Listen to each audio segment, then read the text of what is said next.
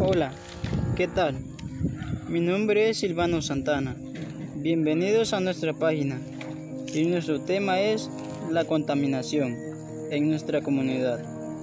Hablaremos sobre sus causas y consecuencias. Bien, mis compañeros Vanessa de la Cruz y Pedro Fabián Alejo Jiménez les hablará sobre el tema. Esperemos que les guste.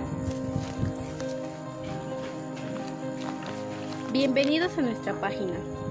Contaminación en mi ejido. Ya no tires plástico en los arroyos y en las calles. ¿Sabes qué tanto tiempo tardan en destruirse los desechos de plástico en la tierra como en el agua?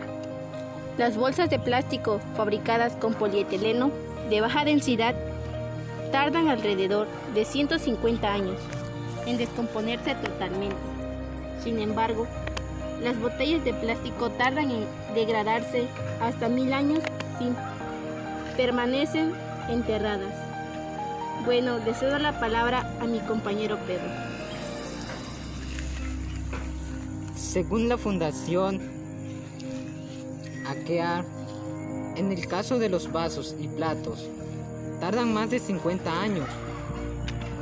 Expertos aseguran que si la contaminación continúa de esta manera, tendrá varias consecuencias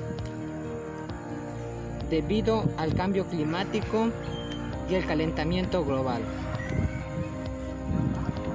Hay grupos en comunidades que hacen abrigadas para recolectar basuras y clasificarlas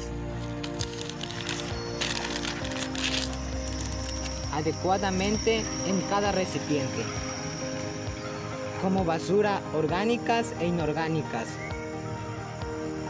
Y así podemos ir mejorando cada día más nuestra comunidad y evitar tanta contaminación en nuestros ejidos como en el mundo entero. Y nosotros los invitamos a que reciclen y así vivir en un mejor planeta, fuera de tantas contaminaciones, para tener un mejor futuro como nosotros y como nuestros hijos. Tú tienes la decisión, no contamines.